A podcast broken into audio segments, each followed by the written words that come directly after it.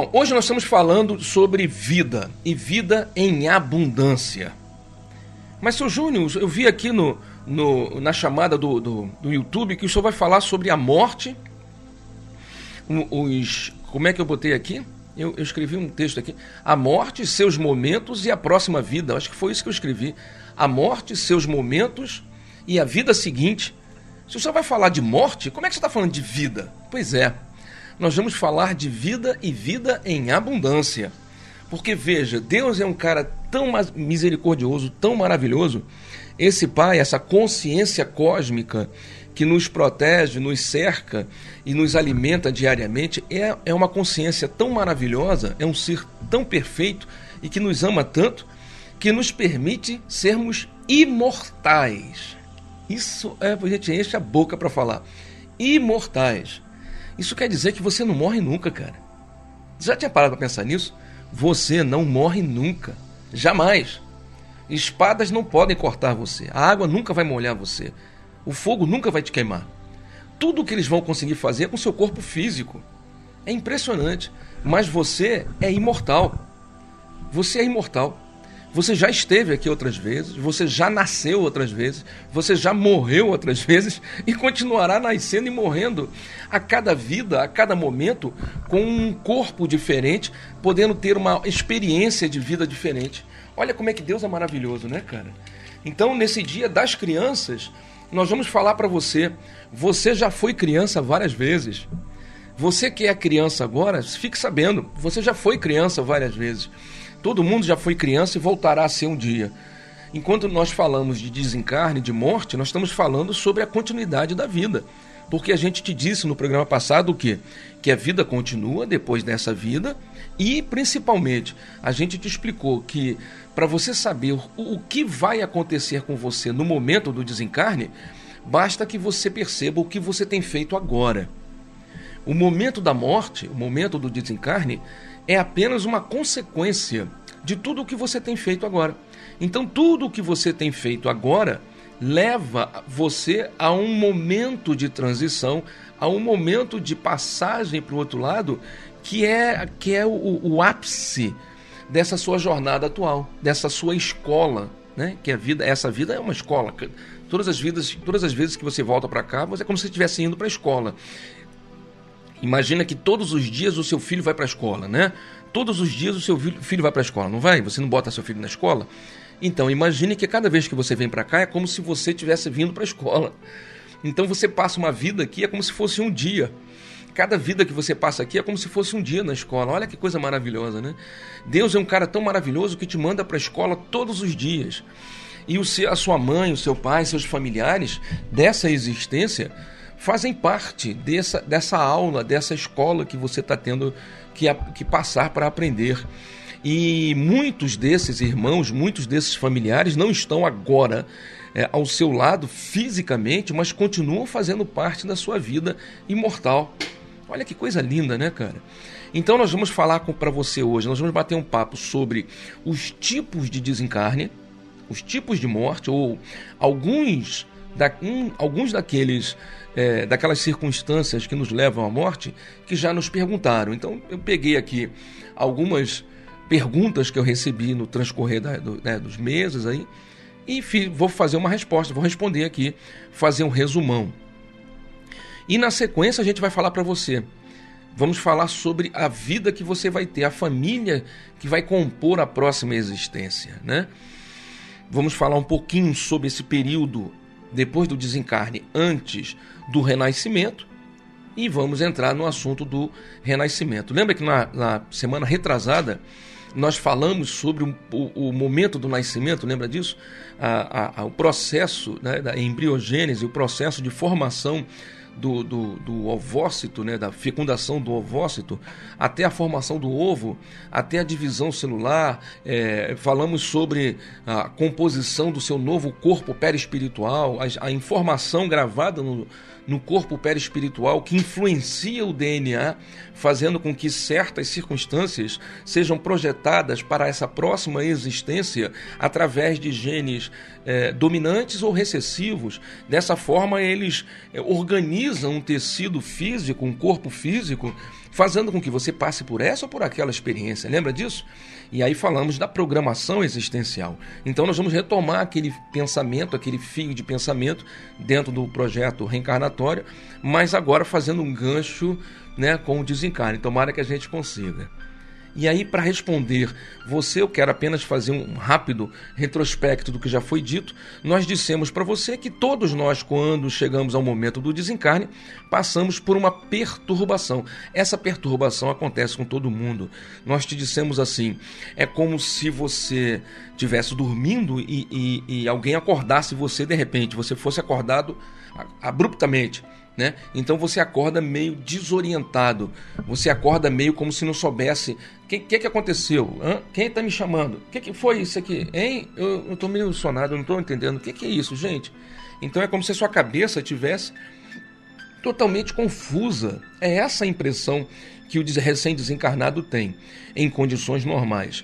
E, e, e, se a morte tiver sido coincidente com o desencarne, nós te explicamos semana passada que às vezes a pessoa morre, mas o desencarne não acontece, ou seja, a separação do espírito com relação a esse corpo já desencarnado, já morto, nem sempre acontece simultaneamente com a morte física. Então, às vezes, a pessoa morre, mas o espírito fica preso. Mas quando isso acontece simultaneamente, a pessoa morreu, passam-se algumas horas, o espírito se liberta, é logo acolhido pela espiritualidade, é, ele é levado para um hospital. Quando acorda, é essa desorientação. Porque, na verdade, é como se você perguntasse: eu estou vivo ou estou dormindo? Isso aqui é um sonho? Eu estou com a sensação de que eu estou dormindo ainda. Isso aqui é real ou é sonho? Essa impressão é a impressão que a maioria tem. Não sabe exatamente se está sonhando ou se está acordado. Esse torpor, esta desorientação é a regra e é o desejável. Significa que você foi logo acolhido, levado a um hospital. Esse logo acolhido pode levar horas, dias ou meses. Quando o desencarne não acontece simultaneamente à morte, leva meses, anos, décadas. Mas o ideal é que não seja assim. O ideal é que isso seja que, né, que você consiga levar o seu corpo físico até o exaurimento total, até o, o limite do que foi prescrito, né? do que foi é, colocado dentro da programação. Lembra que nós te falamos sobre isso? Imagine que cada órgão do seu corpo, cada glândula do seu corpo, quando você nasceu, tenha recebido uma cota de energia vital. Lembra que nós te explicamos isso? Essa cota de energia vital você vai gastando, você vai usando durante a sua existência e você vai repondo essa energia vital na medida em que você respira, na medida em que você se alimenta, que você é, bebe sua água, come a sua comida, na, no, pelos sentimentos que você desenvolve. Pela, pela captação da energia telúrica, que é a energia planetária, né, desse prana, que é a energia que envolve o planeta. Isso alimenta os seus chakras, alimenta o seu espírito te alimenta da cota de energia vital. Então você vai prolongando a sua existência. Células vão sendo sempre formadas baseadas nas informações gravadas no teu perispírito. O perispírito tem ele próprio seus órgãos semelhantes aos órgãos físicos, e são eles que são usados como modelo organizador biológico, um termo cunhado pelo já desencarnado é, Jorge Andréas. É muito fácil de entender, é um modelo organizador biológico, é bem autoexplicativo. Tudo isso nós já te ensinamos, eu estou falando rapidamente, porque a gente já falou sobre isso em programas anteriores, no programa passado, no retrasado. Estamos apenas fazendo aqui um, uma introdução para poder pegar o gancho do que nós estávamos falando. Então, essa, na medida em que você consegue fazer com que essa, é, é, essa captação de energia seja continuada, você prolonga né, a sua vida até o momento em que há o exaurimento, há o esgotamento físico, e nesse momento, é, estando dentro da programação, olha, realmente, quando o Júnior nasceu, ficou determinado que ele morreria com 98 anos. Então chegou lá aos 95, 97, o Júnior morreu. Pô, então tá mais ou menos dentro de uma, de uma programação. Ah, viveu até os 102. Ah, exagerado, como sempre, quer sempre mais. Então é mais ou menos o que estava na programação. Então, se isso acontece, no momento em que o Júnior morre, a espiritualidade o resgata é, é, como uma maquete do nosso corpo, disse a Lili Amaral de forma perfeita, como uma maquete do nosso corpo. Quem teve a oportunidade de ler aquele livro é, Suicídio e Suas Consequências, eu acho que é da Simone Amaral Pereira, se não me engano, e o, o vai, vai vê-la perfeitamente é, essas questões que eu estou abordando aqui descritas, é muito fácil. Então nós, nós percebemos o quê?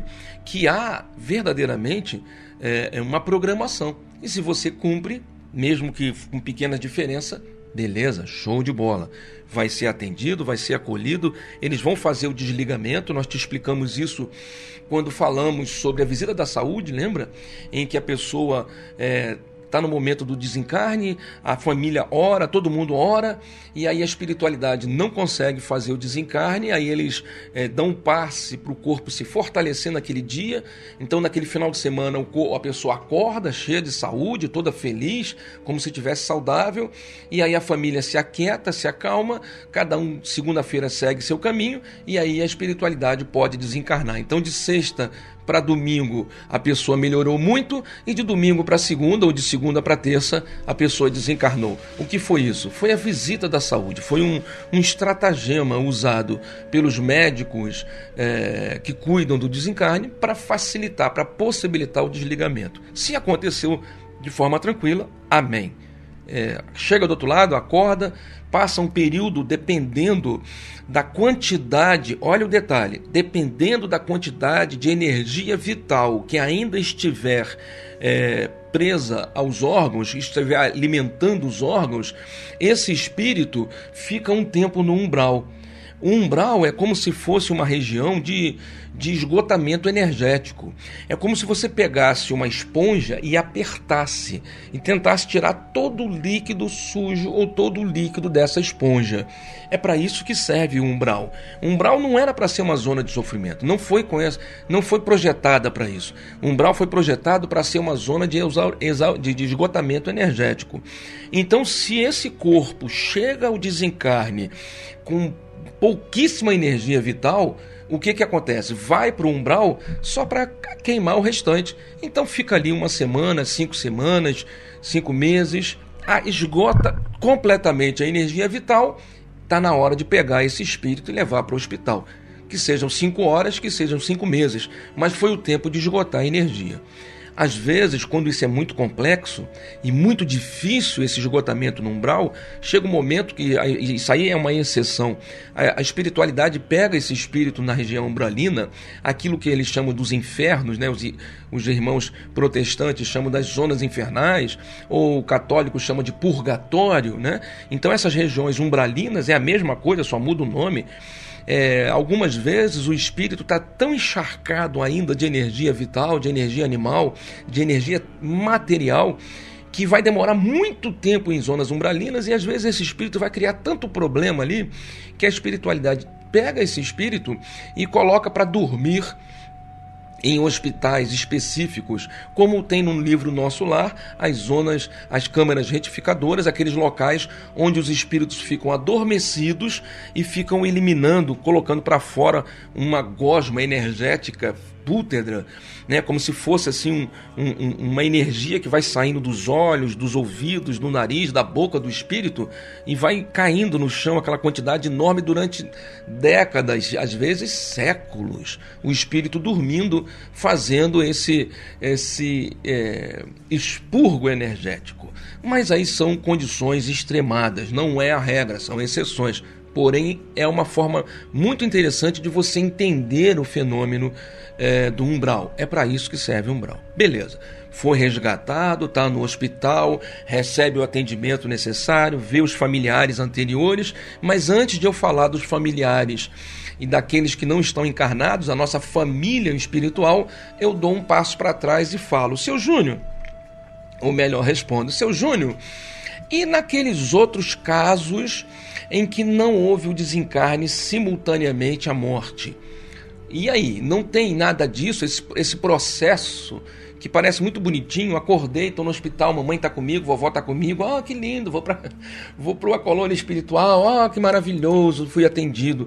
Tá, mas aí, no caso da pessoa ter sido um mau, um mau cidadão, não ter sido muito correto nas suas atitudes, esse, o, e aí, seu Júnior? Bom, aí, seu Júnior, aí lascou o prego, aí o negócio ficou feio. Por que, seu Júnior? Por quê? Nós havíamos dito para você semana passada, pausa para água, pausa para água.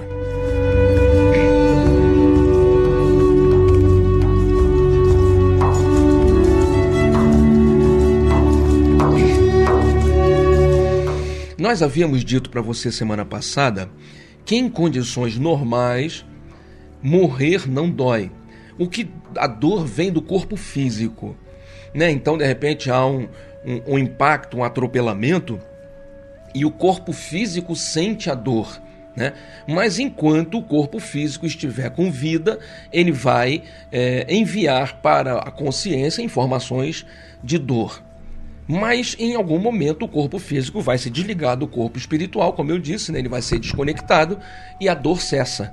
Né? A dor fica na carne, que vai ser enterrada e vai se desintegrar. O espírito se liberta, ele é anestesiado. Então, em condições normais, morrer dói para a carne. Se o, o desligamento acontecer simultaneamente, no momento em que morreu o corpo físico, o espírito não tem mais dor. Porém, quando isso não acontece simultaneamente, o corpo físico dói, sente a dor, como nós lemos o texto de Jó, e eu aqui faço questão de retornar a nossa leitura da semana passada e, e, lembrar o que, que Jó falou, no capítulo 14, versículo 10 da Bíblia, Jó, no texto de Jó está escrito: O homem, porém, morre e fica prostrado, expira o homem, e onde está? Como as águas se evaporam de um lago e o rio se esgota e seca, assim o homem se deita e não se levanta. E mais à frente, no mesmo texto, morrendo o homem, tornará a viver? E ainda um pouco mais à frente, mas ele sente as dores do seu próprio corpo e sua própria alma sofre. Então, Jó, nesse momento, está falando do desencarne é, do, da morte que não é acompanhada pelo desencarne. Então, nesse momento, a pessoa morre e, como não estava no momento de morrer, a espiritualidade não desconecta. Então, o espírito vai sentir as dores da morte e todo o processo de sofrimento vai, as informações vão ser transmitidas para o espírito. Se houve um tiroteio, ele levou tiros e está sentindo as dores né, do ferimento, o espírito vai sentir. Se houve um problema é, gástrico, se houve um problema pulmonar, e ele sente essas dores, morreu com uma dor no peito insuportável por um coração, uma dor numa cabe na cabeça, uma dor insuportável por um rompimento de um vaso sanguíneo, essa dor vai lev ser levada para o espírito. E muitas vezes o espírito fica décadas, décadas, às vezes séculos sentindo a dor, anos sentindo a dor, até que, São Júnior, mas por quanto tempo? Até que a energia seja totalmente expurgada ele, o espírito fique minimamente limpo dessa energia terrena e ele possa ser resgatado para, para os hospitais de atendimento emergencial. Né? Então, geralmente isso acontece e é acelerado, preste atenção, quando o espírito reconhece a sua pequenez, humilda-se, né? coloca-se em, em, circunstância de humildade perante a, a presença divina e ora fervorosamente, verdadeiramente. Esse processo de reconhecer que Deus, seja lá o nome que você quiser dar, você pode não chamar de Deus, chama de Yahvé, chama de Jeová, chama de Já, de Alá, uh, grande arquiteto cósmico, é, grande consciência cósmica, não importa. Isso é o que menos importa para a consciência cósmica, para a divindade. Isso não tem nenhum interesse. Não é isso que ela está olhando. Você pode chamar ela até de, sei lá, de beterraba. Chama, chama Deus de beterraba, não importa. O que a, o que a consciência está pensando é o seguinte: eu preciso que você se submeta, cara. Eu preciso que você reconheça que você é um dentre os meus milhões, bilhões e trilhões de filhos. Eu preciso que você reconheça, porque é terapêutico. Qualquer ser humano que precisa mudar, ele passa por três fases. São fases óbvias, mas impressionantemente difíceis de serem percebidas pelo ser humano. Que, que três fases são essas? Primeiro, reconhecer que tem um problema ou que é o problema. Reconhecer que é um problema ou que tem um problema é a primeira fase para a transformação. Se você nem reconhece que você está sendo um problema para você mesmo ou para o próximo, se você nem reconhece que precisa mudar, não vai mudar. Você vai se achar certo, você vai se achar correto, você vai se achar o bambambam bam, bam do jabaculê e vai continuar fazendo e agindo como você sempre agiu e fez. Então, reconhecer é a primeira fase. A segunda fase é buscar soluções. Bom, reconheci que eu tenho, um, eu tenho um problema. Ou eu tenho um vício, ou eu tenho uma má inclinação, ou eu tenho uma má tendência, ou o meu, corpo, meu comportamento não é assertivo, não me ajuda, eu estou sendo o meu próprio problema principal, ou o meu comportamento não é agregador, não traz união, não atrai pessoas, não é harmônico. Eu, tô, eu sou uma pessoa ácida, eu sou uma pessoa azeda, eu sou uma pessoa desagradável, eu preciso mudar para ser uma pessoa mais agradável e agregar valor à minha própria existência existência. Então, a segunda questão, o segundo ponto é buscar soluções. Aonde eu busco? Você pode buscar na espiritualidade, na religiosidade, você pode buscar na filosofia, você pode buscar com um terapeuta, com um profissional, até um professor. Às vezes, um pedaço de papel que voou e caiu na sua mão te fala muito mais do que um milhão de vídeos que a gente possa postar no YouTube. Então, seja lá onde você vai buscar esse conhecimento e essa, essa é, alavanca de transformação, né, como nos ensinou Arquimedes, essa alavanca de mudança do, do planeta, do mundo, do seu mundo, seja lá onde for, procure. Né? Só acha quem procura. Como disse Jesus, peça e receberás, procura e achareis, bata e a porta se abrirá. Procure, filho, procure aonde você acha que é interessante, qual a água que te descedenta, qual a, a comida que te alimenta. Procure, Agora, na hora em que você procurar respostas e soluções para o primeiro passo que você reconheceu o problema, está na hora de seguir o terceiro passo, que é colocar em prática. Não adianta você saber a verdade e não vivenciar uma experiência com a verdade. Um monte de gente conhece a verdade, mas conhecer a verdade e praticar a verdade é um abismo. É um abismo que muitas vezes causa muito mais sofrimento do que desconhecer. Às vezes é muito preferível que você não saiba do que você saber e não conseguir praticar. É o sofrimento é muito maior.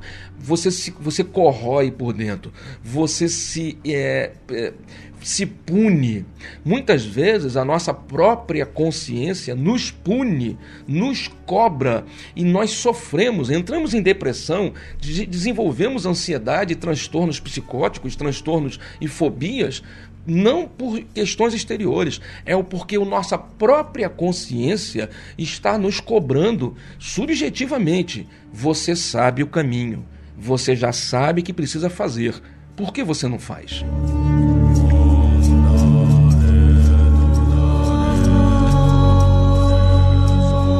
É como se alguma coisa dentro de você dissesse: você está cometendo um erro você sabe que era para estar fazendo assim assado. Você sabe que era para estar assim assado. O que você está fazendo com a sua vida? Por que, que você está fugindo tanto da programação? Por que, que você resolveu pegar esse atalho? Por que, que você está fazendo isso com você? Você quer acabar com você? Você não se ama? Você não se, não se quer o bem de você mesmo? Não se gosta o suficiente? Quem não se ama não consegue amar. Quem não se perdoa não consegue perdoar. Quem não se entende não consegue entender. O primeiro a se transformar é você. Se você quer mudar o mundo, modifique-se. Se você quer um mundo novo, seja você a semente de um mundo novo. Essa consciência, esse grito dentro de nós é a presença de Deus. Então, nesse momento do desencarne, preste atenção, nesse momento do desencarne, quando o espírito reconhece eu preciso aceitar Deus e grito dizendo: Senhor, me perdoe, Senhor, preciso de ti, me tira desse inferno. Esse momento é como se você é, esgotasse as energias que restassem porque o espírito se, se ilumina, a luz, que é a própria presença de Deus que existe naquela criatura desencarnada, no meio do umbral, no meio do, do purgatório, no meio dos infernos, essa criatura brilha e ela se levanta, e é nesse momento em que a espiritualidade chega para socorrer.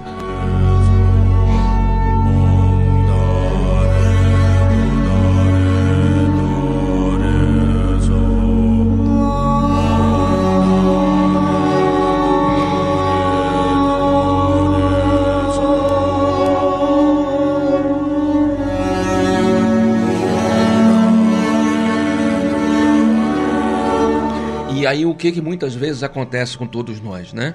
Nós não percebemos essa, essa cota de energia excessiva que estamos carregando. Não percebemos que é necessário que a gente expurgue isso, que a gente coloque isso em prática.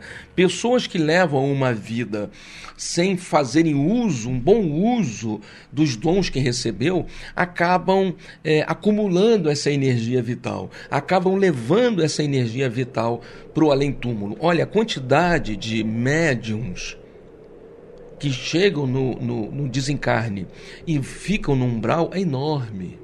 O umbral está repleto de médiums porque são trabalhadores que não geraram frutos, são videiras, né? São é a figueira que não deu frutos. São trabalhadores que durante a existência não produziram, receberam três e não, não, não produziram o cêntuplo. Ficaram escondidos, guardaram de medo seus dons não produziram frutos.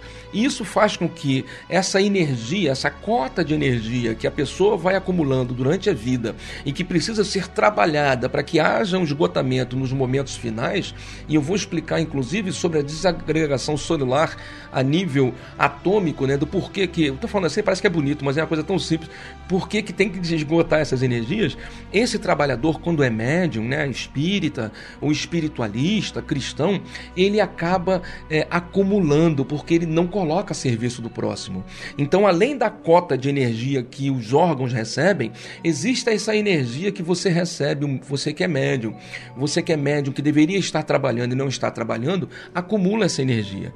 Ela vai se acumulando, ela vai se acumulando e ela passa a fazer parte do teu corpo espiritual. Aí quando chega lá no desencarne, tá você encharcado de uma energia às vezes curadora que você não, não, não usou para curar, de uma energia, às vezes, é, é, de restauração dos corpos espirituais. Né? Poderia ter sido um médium de efeitos físicos, poderia ter sido um médium psicográfico, psicofônico, poderia ter servido o próximo, derramado sobre os, os irmãos esse magnetismo acumulado. E aí levou consigo, com tal aquele trabalhador que guarda o talento e não frutifica no final, é, Deus fala, né? Jesus ensina: é, servo mau e preguiçoso, tire o que tem, dê outro e jogue-o lá fora, onde há choro e ranger de dentes. Onde você acha que é o choro e ranger de dentes?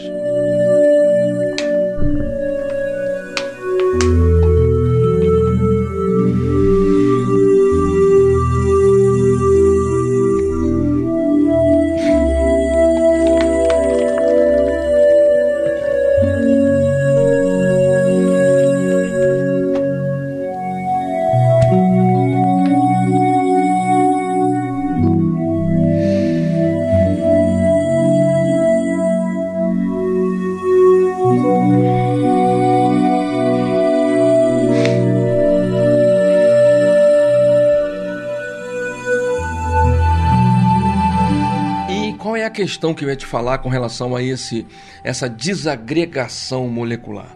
Veja, quando você desencarna e o corpo é colocado lá no chão, dentro do caixão, né, em algum tempo o corpo se desagrega, não é isso? O corpo se desagrega se, se o, o, do pó ao pó, né? Então você colocou lá a criatura dentro do caixão, a carne começa a se desintegrar.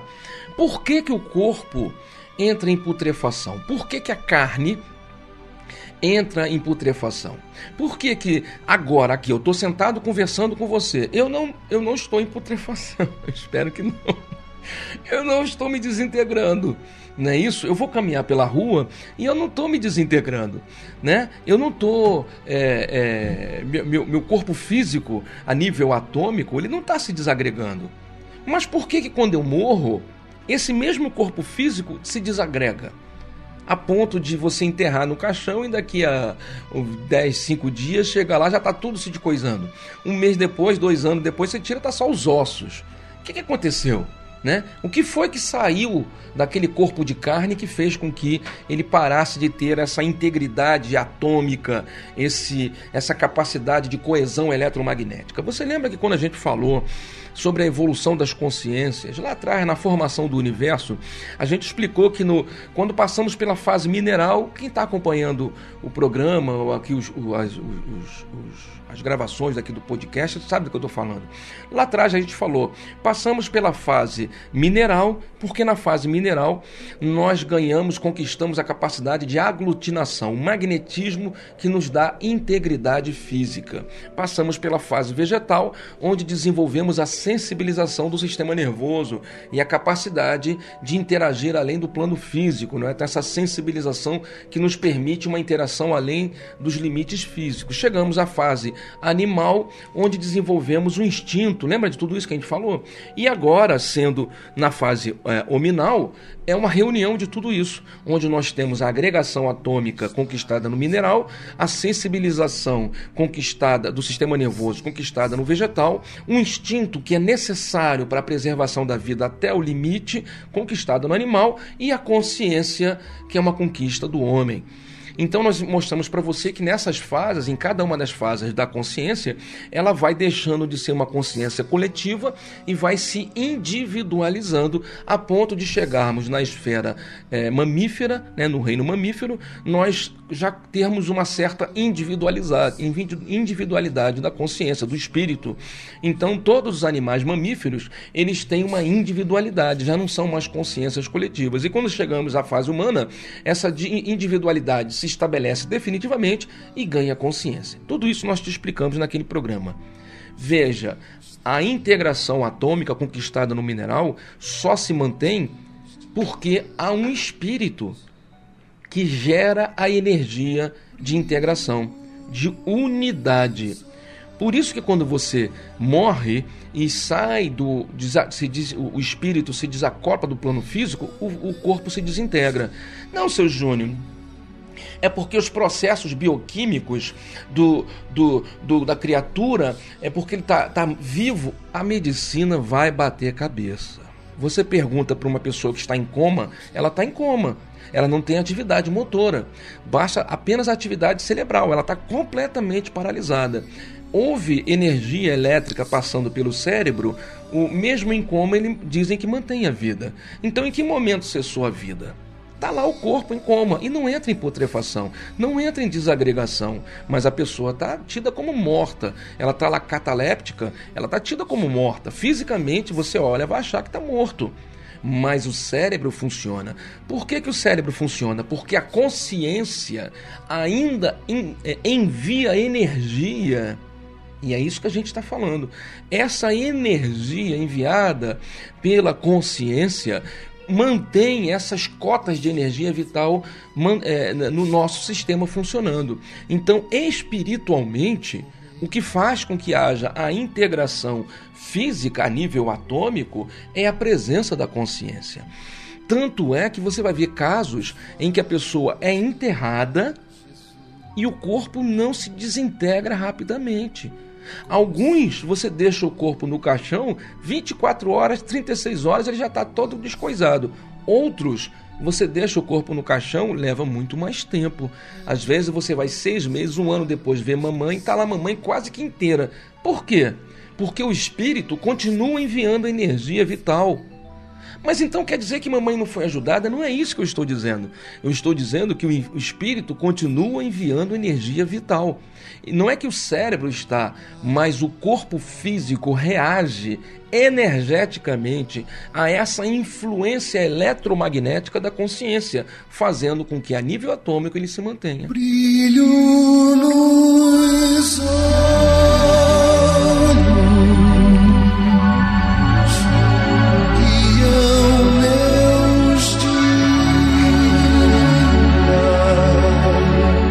que a gente diz que as mortes são diferentes.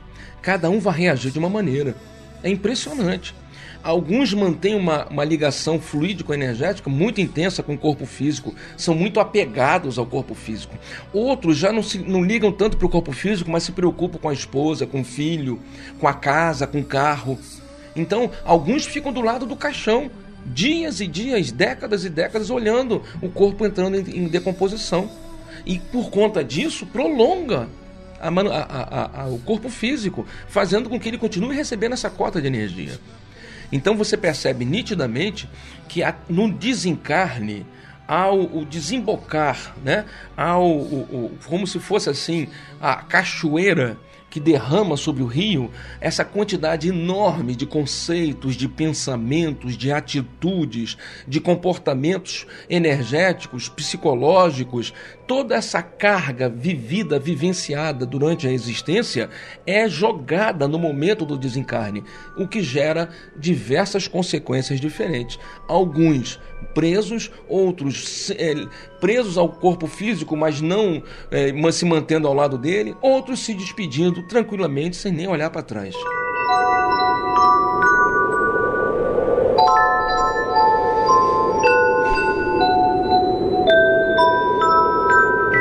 Aqui pelo chat do, do nosso da nossa transmissão pelo YouTube, meu amigo Ari Costa botou atitudes coerentes para praticar a reforma íntima. Perfeito, Ari, perfeito. Atitudes coerentes. Precisamos de ter essas atitudes coerentes para ter essa reforma íntima verdadeiramente.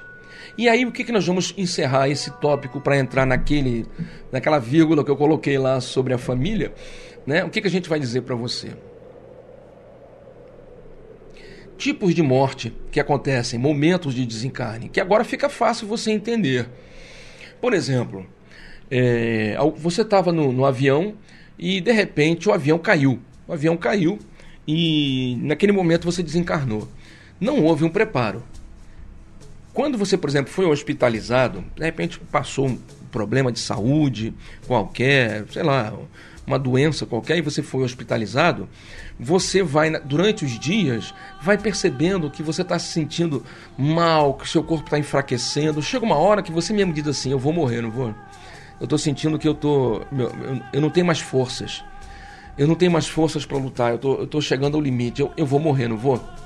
Tem pessoas que percebem que o corpo físico está acabando e que os médicos já não sabem mais o que fazer para trazer aquela pessoa de volta. Às vezes conseguem trazer, outras vezes não. Isso é uma coisa. Há um preparo, quer dizer, você já estava ali sendo desligado, sendo induzido, adormecendo, recebendo atendimento espiritual para ocorrer o desencarne. Mas, por exemplo, quando você está no avião e o avião tem lá um, um problema técnico qualquer e cai, ou quando você está num ônibus ou num carro, né? Tá lá você andando de, de Uber, deu me livre guarda de táxi, de repente há um acidente, você bate a cabeça e morre. Não houve preparo né? Não houve ali. É, é, foi uma morte inesperada, foi um acidente. E nesse momento, nesse acidente, você podia me perguntar, seu Júnior, a pessoa vai ser acolhida ou não? Ela vai sofrer ou não? É, é, é, é, ela vai ficar no umbral? Ela vai sentir ficar perto do corpo? Tudo isso depende de tudo isso que a gente vem falando com você. De repente a pessoa estava na programação, já tinha na programação de que a morte seria por acidente. Ela chegou num ponto da vida que, apesar de ela achar que tem muitas coisas a fazer, ela já fez o que tinha que ser feito, o principal. Acabou. Tudo que ela tinha que fazer, ela já fez. Só que na cabeça dela ela queria fazer mais. Mas dentro do que ela tinha se proposto, ela já fez o que tinha que ser. E a espiritualidade fala: está na hora de sair. Qual é a programação? A programação é um acidente. Então, por vez que ela está de carro, ela vai bater a cabeça, ou então vai tropeçar, vai cair, bater a cabeça no meio fio e morreu. Você fala, mas que morte besta. Aí a gente pergun nós perguntaríamos: bom, pelo ponto de vista material, pelo ponto de vista sentimental, é uma morte besta. Uma pessoa tão importante na nossa vida, uma pessoa que a gente sempre quis bem, uma pessoa que tinha feito tanto por tudo, tantas pessoas, de repente tem uma morte dessa forma, uma, dessa forma bate a cabeça no meio, fica, tropeça, compra o pão, cai e morre. Como é coisa besta, né? Mas pelo ponto de vista espiritual, talvez não seja isso. Pelo ponto de vista espiritual, talvez tenha sido uma coisa necessária, prevista, e no momento em que ele bateu com a cabeça, a espiritualidade já estava esperando. Às vezes a própria espiritualidade fez com que ele tropeçasse, caísse e batesse a cabeça. Para que ele para ocasionar o desencarne. Às vezes aquela queda foi tão rápida e fugaz que ele já nem guarda muitas impressões e muitas é, ligações com a vida anterior. É como se ele aceitasse logo. Né? É como se aquilo não causasse sofrimento. É como se ele chegasse do outro lado sem dor. Uma dor de cabeça, um pouco de cefaleia. Se está na programação, ele é assistido, levado para o hospital. Estou com um pouco de dor de... Aqui é um hospital. Eu lembro que eu caí Aí alguém vai atender ele, é, realmente só caiu, seu fulano, fica tranquilo, só quer um remédio? Aí ele vai plasmar lá um remédio, vai dar um remédio, ah, aliviou. Na verdade, a água é que estava energizada né, com o remédio, e ele vai se sentir bem. Cadê minha família? Ah, sua família vem aí. Não se informa di direto para o desencarnado, a menos que ele já tenha noção, mas normalmente não se informa. E, e começa, não, ó, sua avó tá aí, ó, minha avó, minha avó, porque eu lembro, minha avó desencarnou, a avó aparece, manda beijo, e aos poucos ele fala, vó, eu morri, não morri? Filho, vamos, esquece isso. A senhora não podia estar aqui, vó. A senhora morreu. Eu falei, finge que é um sonho, meu filho. Você precisa descansar. Então a informação vai sendo levada paulatinamente, aos poucos, para que não haja desespero, para que ele não fique, não, preciso voltar, preciso voltar. Eu quero meu como, para que não haja esse pânico. Então, às vezes, é uma morte inesperada, mas programada. Outras vezes, como nós já comentamos isso no programa passado, a pessoa está no hospital e vai sofrendo um câncer, um aneurisma, uma circunstância qualquer, a pessoa é hospitalizada e fica às vezes semanas ali, ou às vezes até meses em sofrimento. E, e, você fala, pô, mamãe sentindo tantas dores, sofrendo tanto. Meu Deus, por que, que mamãe sofreu tanto? Esse câncer, hum, minha mãe sofrendo com dor, ou então essa falta de não sei o que, ou esse sofrimento, esse sofrimento, e papai fica ali dez dias ou semanas naquele sofrimento, a família angustiada, achando que aquilo é um absurdo. Papai está sofrendo, mamãe está sofrendo, o filho está sofrendo daquele jeito. Na verdade, o que está acontecendo é aquelas cotas de energia vital que a gente falou antes estão sendo expurgadas agora. Todo esse período em que a pessoa passa no hospital sofrendo já é uma forma de exaurir as energias físicas, elas vão sendo drenadas e mantidas aqui. Então, quando ele desencarna, depois de todo esse processo de sofrimento, duas circunstâncias vão acontecer. Primeiro, ele chega no umbral já quase sem energia vital não precisa passar muito tempo no umbral. Ele é resgatado rapidamente. Às vezes nem passa pelo umbral. Ele passa aqui um mês sofrendo, já é logo para o hospital. Dorme quando acorda anestesiado no, no, no hospital. Quer dizer, não leva nenhuma dor. Segundo, o fato de ele estar sofrendo, sofrendo, sofrendo, sofrendo, vai fazendo com que ele desenvolva o sentimento de desapego. Às vezes é uma pessoa muito apegada à vida, é uma pessoa muito presa à vida, ao meu carro, à minha esposa, à minha família, às minhas coisas. Eu não quero ir, eu não quero ir. E sabe, não aceita, não aceitou envelhecer, não aceitou a vida, não, não foi uma pessoa que se dedicou à religiosidade, à espiritualidade, era uma pessoa muito materialista, às vezes religiosa, mas católica, protestante, né, fundamentalista, e não se ligou nessa questão de transcendência, de, de, de, da imortalidade do espírito. Então, o que, que a espiritualidade faz? Às vezes deixa esses dias, essas semanas de sofrimento, para que o espírito, para que aquela consciência comece a entrar, a, a, a encarar aquele processo com desespero, com desapego, como se a própria pessoa dissesse para ela mesma: Eu não aguento mais, eu não aguento mais. No início, ela estava pensando em voltar para casa, em cuidar da casa, porque o meu carro, porque a minha filha, ainda estava fazendo o projeto de controlar a vida. Só que depois de duas semanas de sofrimento e dor, ela já começa a falar: não, eu não quero mais, não, eu não quero mais saber. Ela já ela, ela tirou do horizonte mental, ela tirou do horizonte de pensamento aquelas vontades de ter o controle sobre a própria vida, sobre a vida do filho, sobre as coisas materiais. E já começa a falar em morrer, em sair daqui, pelo amor de Deus. Se eu tenho que morrer, deixa eu morrer, me tira daqui, eu não aguento mais. Eu quero que me livra, me tira, me larga, me deixa esse sentimento, né, de, de é, me deixa, né, parece aquele cantor de, de funk, né, o, o Nego do Borel, me deixa, pomba, me deixa, me larga, né? Parece aquela música dele lá doida. Então, esse sentimento de me solta é o que a espiritualidade queria gerar porque queria transformar a mente daquela pessoa tão apegada em uma pessoa desapegada e não encontrou outras formas. Às vezes, durante a existência, ela recebeu livros, recebeu informações, recebeu orientações, esclarecimento, mas nada adiantou. Ela continuava apegada. Então a espiritualidade arma, cria esse projeto, essa circunstância para que ela se desapegue. E aí ela, no final, depois de duas semanas, já não aguenta mais. Na terceira semana ela já está pedindo para morrer. Quando chega do outro lado, acorda no hospital sem dor. Ela mesma fala: Graças a Deus eu morri.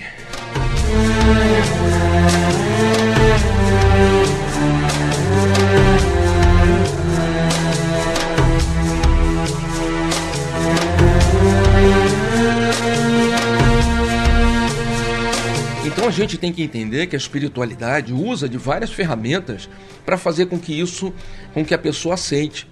Porque não há interesse de manter a pessoa no umbral ou no purgatório, como queira o nome, né, lá nos infernos. Não há necessidade, ninguém quer isso. O que eles querem é que a pessoa recobra logo, é, possa recobrar logo a consciência e projetar uma nova existência para voltar para a escola da vida, né, e poder experimentar de novo. Né? Algumas perguntas que me chegaram. Eu sempre fui uma boa pessoa, nunca fiz mal a ninguém. Eu vou para o céu? Não, não vai para o céu. O céu, é, o céu pode ser aqui, o inferno pode ser aqui. Não existe céu e inferno. O que existe é um sentimento celeste ou um sentimento é, infernal. Né? O que existe é uma vida celeste ou uma vida infernal. Eu posso dizer para você, eu tenho tido momentos de uma vida celeste, é, porque eu estou profundamente feliz é, com a, a, o, o, trabalho espiritual, com as, a forma como as coisas estão acontecendo, com a minha vida profissional, com a minha família, com o meu neto, com o meu filho, apesar de estar tá tudo uma bagunça. Né? Apesar da crise financeira, apesar da crise uh, viral e o diacho A4, não, isso não, não interfere meu sentimento de profundo bem-estar e de gratidão eterna a possibilidade de estar fazendo, sendo útil nessa existência. Mas eu estou falando de mim, né? egoístamente. É, você deve ter uma outra circunstância, você que me ouve. Então, dizer para você que você vai para o céu não é verdade. Ninguém vai para o céu. A gente vai, inclusive, para locais melhores do que o céu. Aquele céu pintado com nuvens, asinhas de anjos e auréolas é um céu católico muito chato, muito enfadonho, muito desagradável, onde ninguém faz nada. Improdutivo, a pessoa até adoece. O trabalho é terapêutico.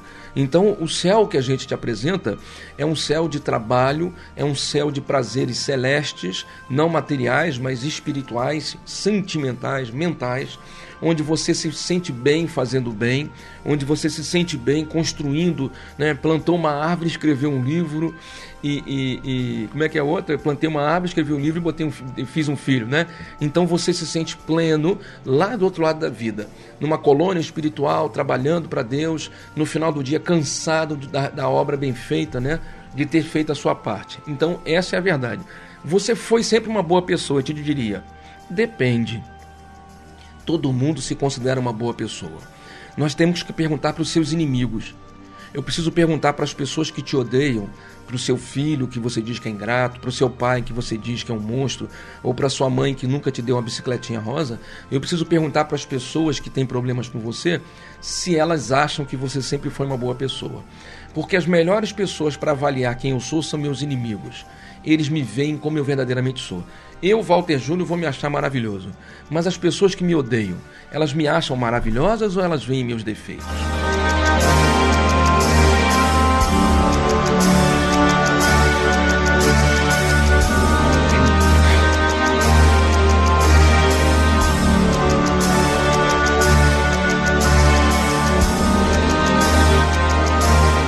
Então a gente deve sempre ter esse olhar né, com relação à, à, vida, à espiritualidade. Será que eu estou verdadeiramente é, sendo uma boa pessoa ou isso é apenas uma forma egoísta e orgulhosa de olhar para mim mesmo? Uma outra pergunta que eu recebi: Meu pai morreu. Eu posso receber uma, uma psicografia, uma mensagem dele? Poder pode. Todo mundo pode receber uma psicografia do papai, da mamãe, do irmãozinho, do filho, é normal. Mas muito cuidado com essa história de psicografia, muito cuidado, eu digo para você. Por quê? É, eu acabei de explicar para você o processo do desencarne na semana passada e nessa semana. Imagine que papai, então, ele não morreu no momento que tinha que desencarnar. Ou seja, ele vai passar um período no umbral. Estando no umbral, parece que papai fica um pouco inacessível, porque papai vai criar uma realidade própria papai vai virar quase como que um, um, um autista criando uma vida própria. Na verdade, cada criatura cria o seu próprio inferno, cada criatura cria o seu próprio umbral.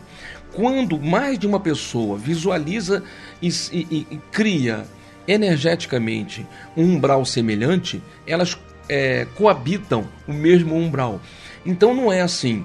É, a pandemia morreram 600 mil pessoas, mas na verdade morreram mais de um milhão de pessoas, porque você tem que inclu, incluir aí o pessoal que morreu com, com problemas cardiorrespiratórios, pessoas que morreram de acidente, então. Então não foram 600 mil, foram 1 milhão 800 e poucas mil pessoas que morreram no Brasil nesse último ano. Então vamos dizer, esse 1 milhão e 800 mil pessoas que morreram nesse último ano no Brasil, elas estão todas no mesmo umbral? Estão todas no mesmo lugar? Não. Pode ser que existam lá para elas, cada uma com um umbral diferente. 1 milhão e 800 poucos mil umbrais cada uma na sua realidade. Pode ser que grande parte delas comunguem em pensamentos e ideias e vivem sim experiências semelhantes. Pode ser que outros não. Existem espíritos que desencarnam e ficam anos, né, décadas, é, sem ver ninguém. Um espírito ele anda, anda, anda e não vê ninguém. Por quê? Assim como eles eram enquanto vivos, enquanto vivos eles não se relacionavam com ninguém, eles não viam ninguém, eles só se importavam com eles, eles só olhavam para o próprio umbigo, eles só olhavam para a própria realidade, eles nunca se preocuparam com outras pessoas. Então acorda de manhã, é a minha dor, é o meu sofrimento, os meus problemas, sempre sou eu, eu, eu, eu, eu, o tempo todo eu. Né? A vida inteira pensou apenas em si. Nunca se preocupou em olhar para o irmão que estava na esquina pedindo um prato de comida. Nunca se preocupou em fazer da vida um, um, algo mais importante, mais útil. Então essa pessoa, quando desencarna, ela cria uma realidade própria. Não tem é, Deus é bonzinho, o cara é um crápula, é um egoísta, um egocêntrico, cria uma, uma redoma, uma bolha onde só ele vive e desencarna, virou santo, vai para o céu. Não existe isso. Isso aí para as religiões é, materialistas, para as religiões pragmáticas, fundamentalistas, isso é legal. Mas para nós cristãos, a realidade é diferente. A verdade é que se papai não amou, ninguém ama papai.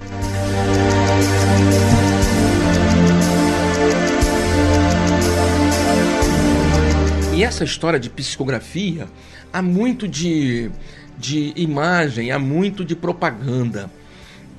Vou contar para você aqui um caso rapidamente. É, às vezes, papai desencarnou e está no umbral. Só que a família está tão angustiada, a família está tão desesperada, a mamãe está sofrendo tanto porque papai morreu. Mamãe fica indo em tudo quanto é lugar tentando uma mensagem, tudo quanto é igreja, tudo quanto é terreiro, tudo quanto é centro espírita, tudo quanto é médium esperando uma mensagem, que a espiritualidade chega uma hora e percebe que mamãe está perturbando o papai. Mamãe está obsediando o papai. Porque mamãe fica enviando sinais mentais, energias, que fazem com que papai, lá no umbral, fique angustiado, fique desorientado, chorando pela morte, chorando pela ausência da esposa. Esse sentimento de papai chorando o tempo todo vai fazer com que demore mais ainda o expurgo, demore muito mais ainda o tempo no umbral. E a espiritualidade percebe que está sendo ruim para a mamãe que está viva e para o papai que está sofrendo. O que, que a espiritualidade faz? O, os guias que protegem papai, o anjo da guarda de papai, são chamados e passam uma mensagem psicográfica como se fosse papai. Falam exatamente como papai fala. Mas por que, seu Júnior? Porque é para fazer mamãe se aquietar. É para fazer mamãe se acalmar. Se deixar, mamãe vai criar. Daqui a pouco ela morre angustiada e não vai encontrar o marido. Então, por misericórdia, por amor, o anjo da guarda de papai manda uma mensagem em primeira pessoa. Assina igual papai. O perfume do anjo da guarda é igual ao perfume de papai. Ele muda a forma espiritual, inclusive se o médium ver, vai achar que é o marido. O médium não vai nem saber a diferença, porque não, não é para saber. A gente cria muita, sabe, muito folclore em cima dessas coisas e, e cria muita. A pessoa morreu hoje, amanhã manda mensagem. Por que é isso, cara? Todo mundo é, é, é, é, anjo aqui? Não, mas os obsessores podem mandar mensagem? Podem, mas não é assim não, dessa forma tão tchucu tchucu tchucu tchaca tchaca tchaca. Esse, esse tipo de mediunidade não é assim. A gente não é Chico Xavier. E mesmo Chico não fazia isso o tempo todo. As mensagens, por isso que ele dizia, vem de lá para cá, o telefone toca de lá para cá. Isso quer dizer o quê? Tem um momento certo. Só que às vezes a pessoa está tão angustiada que eles dão um jeito de acalmar. Então, e, o, o, anjo da guarda do, de papai escreve, querida, meu. A, a, o pai chamava a mulher de tchucu-tchuco, por exemplo. E aí ele começa a carta: tchucu-tchuco, meu amor. Mas por que, que o anjo da guarda, como é que ele sabe? Cara, o anjo da guarda conhece teu pai mais do que teu pai. Sabe tudo, viveu lado a lado com teu pai. Sabe o que teu pai pensa e que não falou. Sabe o que ele achava sem nunca ter dito. Então tem coisas guardadas, recônditas, guardadas no íntimo do teu pai que ninguém sabe e o anjo da guarda sabe. Sendo assim, fica fácil para o anjo da guarda até assinar igual. Então, é, vamos desconstruir essa imagem. É mais fácil, eu penso, pegar a mamãe e falar: Mamãe, a morte não existe. Deixa eu te apresentar o cristianismo. Ó, Jesus nos disse que a morte não existe e ensinar a mamãe desde cedo para ela deixar de ser materialista e apegada à vida.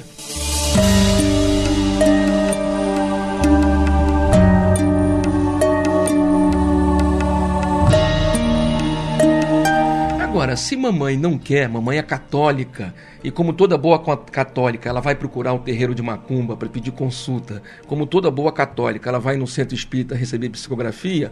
Se mamãe é esse tipo de católica, bom, os médiums estão aí, né? Isso que o médium faz é caridade. Isso que o, que o anjo da guarda fez é caridade. É, caridade, é terapêutico é para tentar acalmar. Porque aí a mamãe recebe a carta, abraça aquela carta, sente o perfume de papai, chora, chora, vai ficar duas semanas chorando, né? E aí o luto se encerra. 15 dias depois, um mês depois, mamãe está quieta, porque na carta papai fala que está bem, está hospitalizado, encontrou Fonivadinha, encontrou Tico-Tchuco, encontrou Arnaldo, encontrou Sara, tá todo mundo lá, né? Porque o anjo conhece a família, sabe tudo. Então aí mamãe se aquieta, se acalma e aí segue a vida. De repente vai conhecer até outro Arnaldo, né? Então foi feito o trabalho, porque Deus permitiu. Não tem. É, então mentiu. Não, gente, pelo amor de Deus. Não, mentir parece que você fez com a intenção de prejudicar. Não, você fez com a intenção de curar, de se libertar papai para ele seguir o caminho dele e para a mamãe seguir a vida dela. Isso não é amor? Se isso não for amor, eu não sei mais o que é.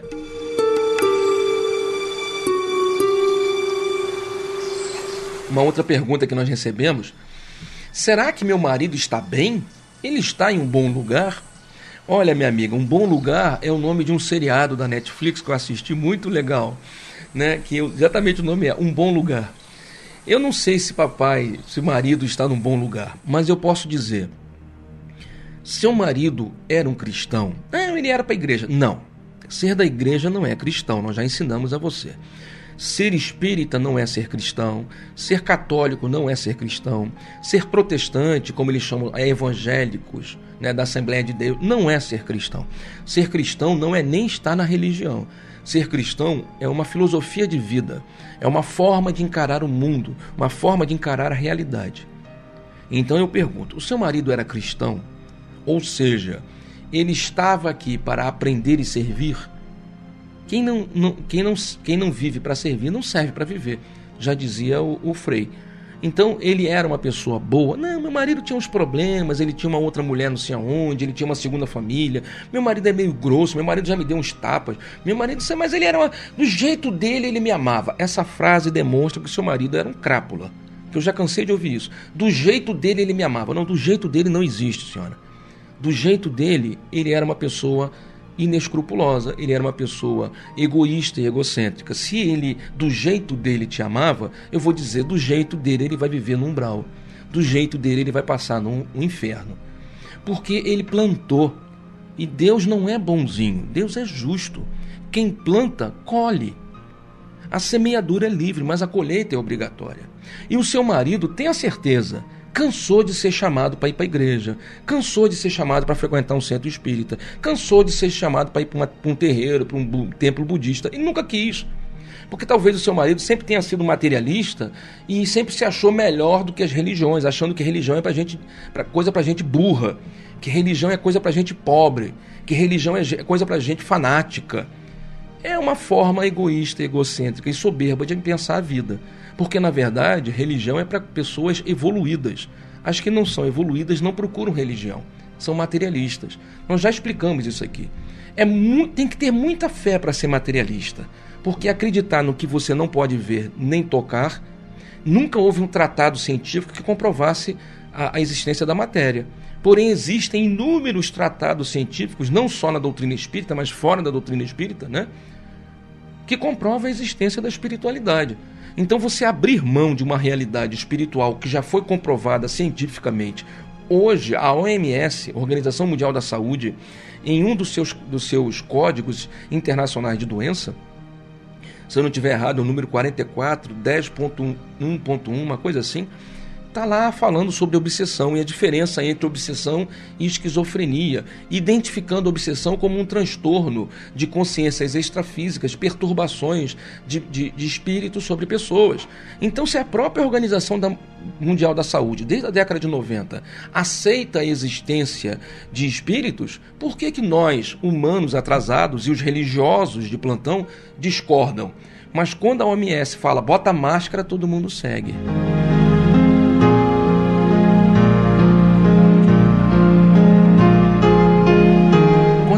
OMS fala toma vacina, todo mundo segue. Mas quando a OMS fala a obsessão é uma verdade, não, isso aí é blasfêmia.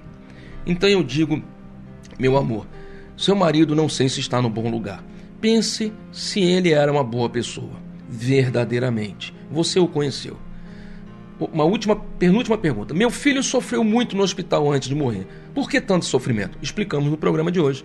O sofrimento é, em alguns momentos, é usado pela espiritualidade como uma forma de exercitar o desapego, fazendo com que ele passe a rejeitar aquele corpo, passe a, a, a desprezar aquele corpo, e isso é uma forma dele aceitar a nova existência. É, é, é uma forma de convencimento um pouco radical, mas já que a pessoa durante a vida não fez, a espiritualidade encontra uma maneira de fazer. Existe um céu para os animais? Ótima pergunta. Não existe um céu para os animais porque os animais não passam pelo umbral. Raros, muito raros são os, os animais que passam, que vivem nas colônias espirituais. Vamos dizer, se a população de animais do planeta for de 10 bilhões, animais domésticos, né? Não estou falando os, os, outros reinos, eu estou falando apenas animais domésticos, né? os mamíferos aí é, cães e gatos, vamos assim dizer, se for de 10 bilhões, eu não sei se é, eu estou chutando o número, eu vou dizer para você, talvez uns 100 mil, uns 10 mil estejam nas colônias espirituais. O restante todo, os 9 bilhões 990 mil, reencarnam compulsoriamente, quase. Eles quase instantaneamente. Às vezes, é, duas horas depois ou dois dias depois, eles estão reencarnando. Se era um cão, volta como um mamífero. Se era um gato, volta como um mamífero. Ou seja, volta como cachorro, volta como gato, volta como um golfinho, volta como um macaco, enfim, não importa. Se estava entre os mamíferos, volta como mamífero. Se era doméstico, dão preferência a voltar entre os animais domésticos. Porque dentro do conceito, dentro da, da categoria de mamíferos, os domésticos são o ápice da pirâmide, da escala evolutiva. Eles já estão a um passo de reencarnarem como seres humanos em outros planetas. Então eles vão reencarnar em outros planetas de uma forma híbrida entre um, um, um, cão, entre um leão, entre um gato e um ser humano. Então é aquele ser humano meio animal. São formas primitivas, como os homens de Neandertal, os homens de Cro-Magnon, né? Aqui no nosso. Então em outros mundos vão passar por essa fase, essa transformação, essa evolução para a forma humana e em algum momento reencarnam como humanos, vêm para esse planeta ou vão para outros planetas semelhantes ao nosso. Então não há um céu. Por que, que não, eles não vão para o céu? Porque na verdade eles estão na escala evolutiva e eles não têm karma. Animal não guarda karma, porque animal não, faz, não comete erro. Nenhum animal erra. Não há. O ser humano ele tem a individualidade, a consciência. Então, se você dá uma faca para o ser humano, estou aqui fazendo um, um exagero de, de, de, interpretação. Se você dá uma faca para o ser humano, ele pode matar o outro ou ele pode cortar o pão e alimentar o outro. Então, o ser humano faz escolhas. Se você desse uma faca, por exemplo, com um cachorro, não tem como, ele não tem forma de segurar. Mas vamos imaginar: se você desse uma faca para o cachorro, ele nunca ia matar ninguém por quê? Porque ele não tem esse pensamento, ele não tem essa escolha. Ele ia largar a faca no chão e ia viver a vida dele. O animal não escolhe. Por que, que ele não escolhe? Porque não tem consciência. A, a, a, a escolha é uma prerrogativa da consciência. Como ele vive na fase de instinto, como o animal vive na fase de instinto, os, os mamíferos, notadamente os domésticos, como eles estão na fase do instinto e o instinto já com prenúncios de consciência, eles, é, é, é, eles fazem escolhas apenas para manter a vida, mas demonstram sentimentos. Isso já demonstra uma evolução com relação aos outros mamíferos. Eles demonstram apreço, eles demonstram que sentem falta do, do, do dono, da dona, eles demonstram que eles queriam ficar com você ou ficar com outro. Isso já é um desenvolvimento de personalidade, característica dos seres que têm consciência. Então, os animais, de modo geral, por eles não escolherem morder, não é uma escolha, Lamber ou morder não é uma escolha. Eles mordem porque têm medo, eles mordem porque se sentem atacados, eles se sentem de alguma forma agredidos no espaço que eles acham que são deles. Não é racional. Por isso eles não geram dívidas. Porque se não fazem escolhas conscientes, nunca erram.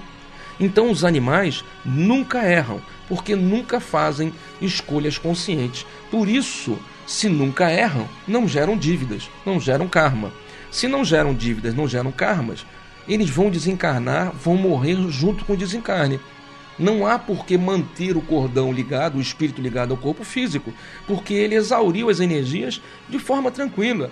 Ele não passa pelo umbral, porque se não guarda energias, já que a vida dele foi baseada apenas em, em, em manter-se vivos, em vivo, ele não fez escolhas erradas, ele não se viciou, ou ele não fez atitudes, comportamentos e pensamentos equivocados, ele não teve, então ele não vai passar pelo umbral.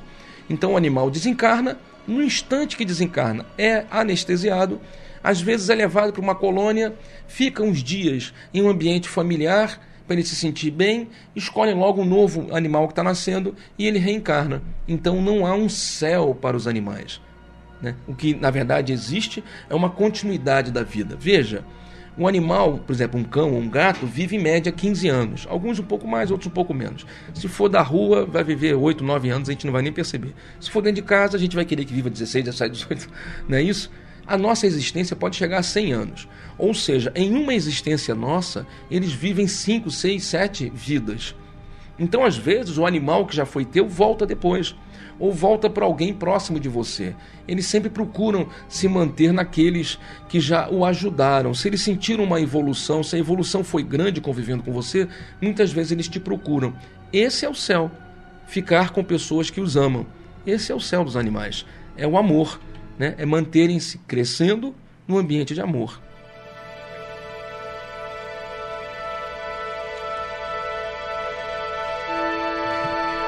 Obrigado, Roberto. Muito obrigado. Ele botou aqui essa explicação sobre esses detalhes da psicografia foi maravilhosa. Muito obrigado, meu irmão. Deus nos abençoe sempre. A Grazi botou. Fora o charlatanismo, isso vivenciei de perto, é verdade, Graça, eu sei do que está falando. O Ari Costa tinha colocado antes: nada muda se eu não mudar. É verdade, perfeito essa colocação. Não consigo, disse ele ainda anteriormente, não consigo mudar minha vida, mas posso escrever um novo final. Amém, amém, amém. Muito bem parafraseado do que o Chico havia dito, né? Umas últimas perguntas aqui. Ó. Minha família é religiosa. Eles irão para o nosso lar? Não. O nosso lar é apenas uma colônia. Existem centenas, dezenas, milhares talvez de colônias em volta do planeta Terra. O nosso lar é apenas uma delas. É uma colônia socorrista, emergencial. Existem outras colônias, é como se fosse ali um Pedro II, né? um hospital de emergência. É o nosso lar. Recebe o pessoal recém-vindo do umbral ou recém-desencarnado. Existem muitas outras colônias em volta do nosso planeta. Se você quiser mais detalhes, frequenta o GTEB, entra para a escola de médium, que a gente tem um tema que fala exatamente sobre as colônias espirituais e a vida nas colônias. Mas não quer dizer que todos vão para o lado, nem cabe todo mundo no nosso lar. Né? Nosso lar vai, vai, vai segurar lá, sei lá, 50 mil pessoas, uma população de um milhão morrendo, não tem como, né? Então a gente vai ser por aí espalhado, muitos para o Umbral, muitos para as outras colônias de socorro, outros vão para colônias mais é, é, evoluídas. Finalmente, o que eu posso fazer para ajudar aquele que morreu? Ore. Ore pelo que desencarnou. Coloque o nome dele na missa católica, coloque o nome dele no livro espírita para os desencarnados. Se tiver uma gira de preto velho, dá o nome dele para um preto velho, o preto velho vai saber o que fazer. Ore você pelos desencarnados. Não basta ficar reclamando. Morreu 500 mil, morreu 501 mil, morreu 502 mil. Isso é bobeirada de seres humanos bobos e materialistas. Eu sempre pergunto: tá, morreu 500 mil. E o que você tem feito por eles? Todos os dias, às 18 horas, centenas de milhares de pessoas oram. Você tem procurado orar pelos que morreram durante a pandemia? Você tem procurado orar pelos parentes que morreram e pelos que estão vivos? Você está orando pelos que te odeiam? Você está orando por aqueles que te querem o mal? Faça algo bom para a sua vida. Ore por todos. Ore pelos seus inimigos. Ore pelos seus amigos. Ore, ore pelos que ficaram e pelos que se foram. Isso é uma boa caridade que você pode fazer.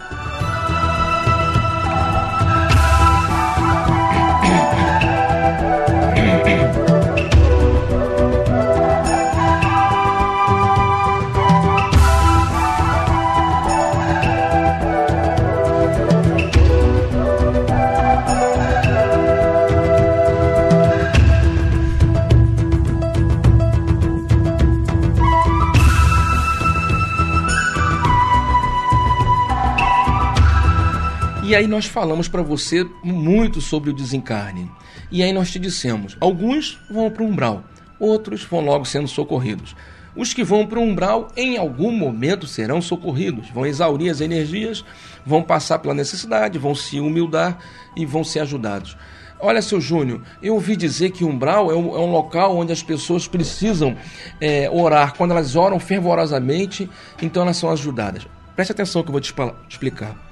Se o umbral fosse um local de transformação, o mundo seria perfeito, porque todos passaram pelo umbral. Pensa bem.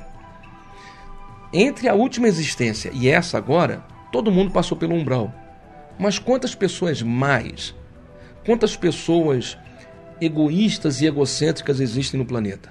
Quantas pessoas materialistas que não aceitam a reencarnação existem? Pô, mas elas passaram pelo umbral. Todas elas foram socorridas pelos hospitais espirituais. Como é que podem reencarnar e serem materialistas, agnósticas, ateias? Como é que elas podem reencarnar e escolherem uma religião que não fala de reencarnação? Pensa bem.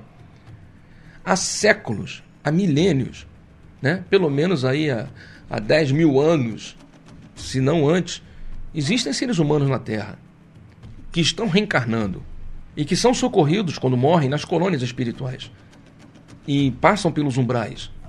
O umbral vai mudando de intensidade energética na medida que a população vai evoluindo mentalmente, mas eles continuam existindo. Por que, que o mundo inteiro não é reencarnacionista, então? Por que, que o mundo inteiro não virou espírita, se todo mundo foi para o nosso lar? Por que, que todo mundo não se converteu a essa, esse pensamento? Isso quer dizer o quê? Não é assim que funciona. Cada um continua sendo quem era. Eles ajudam, não estão aí para converter pessoas. Deu para entender?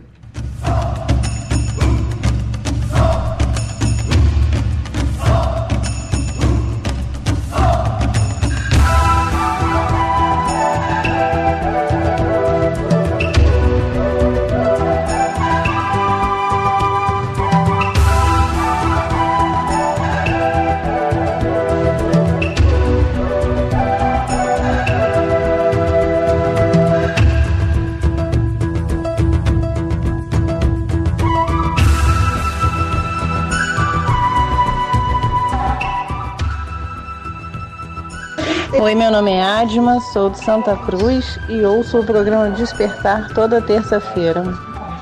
Programa imperdível. Boa noite, meu nome é Eliane Ribeiro, moro em Campo Grande e ouço sempre o programa Despertar. Meu nome é Márcia Borges, eu moro em Santa Cruz e toda terça-feira assisto ao programa Despertar porque ele é imperdível. Olá, boa noite. Meu nome é Margarete, moro em Sepitiba e estou ligadinha no programa Despertar com Walter Júnior. Meu nome é Mariana, moro em Pedras de Guaratiba e ouço o programa Despertar. Meu nome é Neide, moro em Sepitiba e escuto o programa Despertar.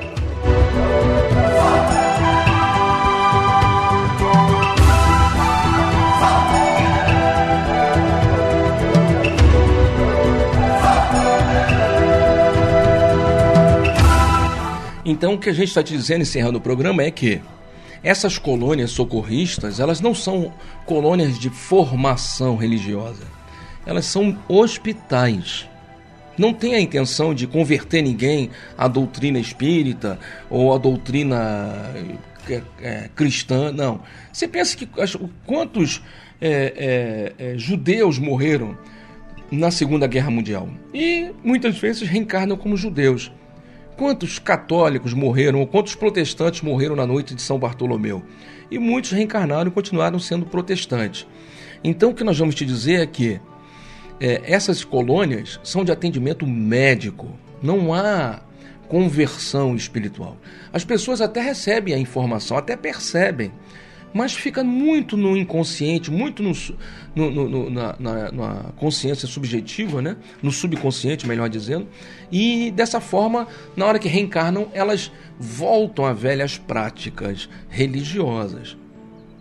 Então, assim como você, quando desencarna, vai para as colônias, vai, perdão, vai para o umbral, passa por todo esse processo, você em algum momento vai ser socorrido, vai ser levado para esses hospitais de, de, de atendimento médico.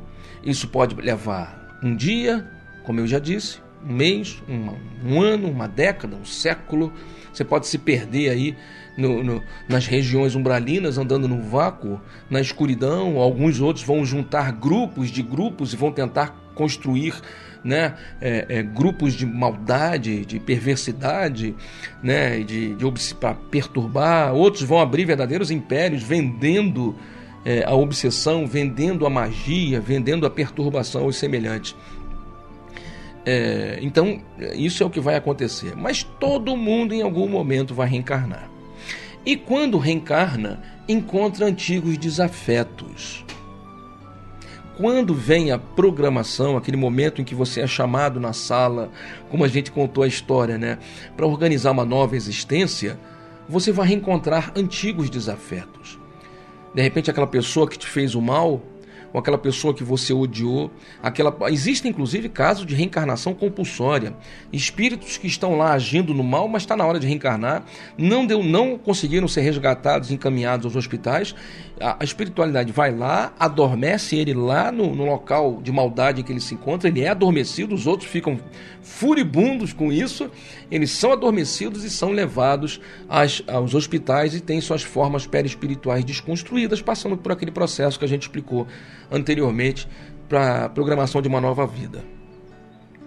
Mas, às vezes, e normalmente é assim, há uma afinidade energética, seja pelo amor, seja pelo ódio, que nos atrai. Então, as famílias são compostas por pessoas que não necessariamente nos amam, mas muitas vezes que nos odeiam. A partir desse instante e na semana que vem de forma mais intensa, nós vamos falar sobre a família espiritual, a família física a família espiritual, como as famílias são organizadas. E eu vou usar como te texto base na semana que vem algumas passagens, especialmente da, da, bíblicas, especialmente o texto de Mateus 12, 46, Marcos 3, 31 e Lucas 8, 19. Nos três, Jesus, nos três evangelhos, Jesus faz recomendações e orientações semelhantes. Em Mateus 12, 46, ele fala: Falava ainda Jesus à multidão quando a sua mãe e seus irmãos chegaram do lado de fora querendo falar com ele. Alguém lhe disse: Tua mãe e teus irmãos estão lá fora e querem falar contigo. Ele pergunta: Quem é minha mãe e quem são meus irmãos? E estendendo a mão para os discípulos, disse: Aqui estão minha mãe e meus irmãos, pois quem faz a vontade de meu Pai que está nos céus, este é meu irmão, minha irmã e minha mãe. Em Marcos 13,31 ele diz: Então chegaram a mãe e os irmãos de Jesus e, ficando do lado de fora, mandaram alguém chamá-lo. Havia muita gente assentada ao seu redor e lhe disseram: Tua mãe e teus irmãos estão lá fora e te procuram. Você veja que é igualzinho. Ele, quem é minha mãe e quem são meus irmãos? perguntou ele. Então olhou para os que estavam sentados ao seu redor e disse: Aqui estão minha mãe e meus irmãos. Quem faz a vontade de Deus, este é meu irmão, minha irmã e minha mãe. E finalmente, Lucas 8,19: A mãe e os irmãos de Jesus foram vê-lo, mas não conseguiam aproximar-se dele por causa da multidão. Alguém lhe disse: Tua mãe e teus irmãos estão lá fora e querem ver-te. Ele respondeu: Minha mãe e meus irmãos são aqueles que ouvem a palavra de Deus e a praticam. O que nós vamos te dizer é que todas as vezes Jesus disse: é, Aqui estão minha mãe e meus irmãos, falando para as pessoas. Quem faz a vontade de Deus, este é meu irmão e minha mãe. No outro texto, minha mãe e meus irmãos são aqueles que ouvem a palavra de Deus e a praticam. E no outro texto, pois quem faz a vontade de meu Pai que está nos céus é meu irmão. Que vontade é essa que está nos, de quem está nos céus, né? do Pai que está nos céus? Que vontade é essa que Jesus se referia? Que ideia foi essa que Jesus nos trouxe? Né? Então nós vamos falar para você na semana que vem sobre família espiritual, é, sobre a formação familiar e vamos entrar no assunto como se relacionar de forma agradável e poderosa em família como aproveitar bem a sua existência. Nós vamos desconstruir, desconstruir a ideia de, é, é, de é, orar pelos antepassados, pedir perdão aos antepassados, essa ideia de constelação familiar, de que você tem que orar pelos antepassados, às vezes fazer uma oração específica, porque a sua vida agora está ruim, porque os seus antepassados, essa ideia de antepassados a gente vai desconstruir. Nós vamos mostrar para você quem são as pessoas que verdadeiramente Jesus se referiu como aqueles que fazem a vontade do meu Pai que está no céu. Semana que vem, no programa Despertar. De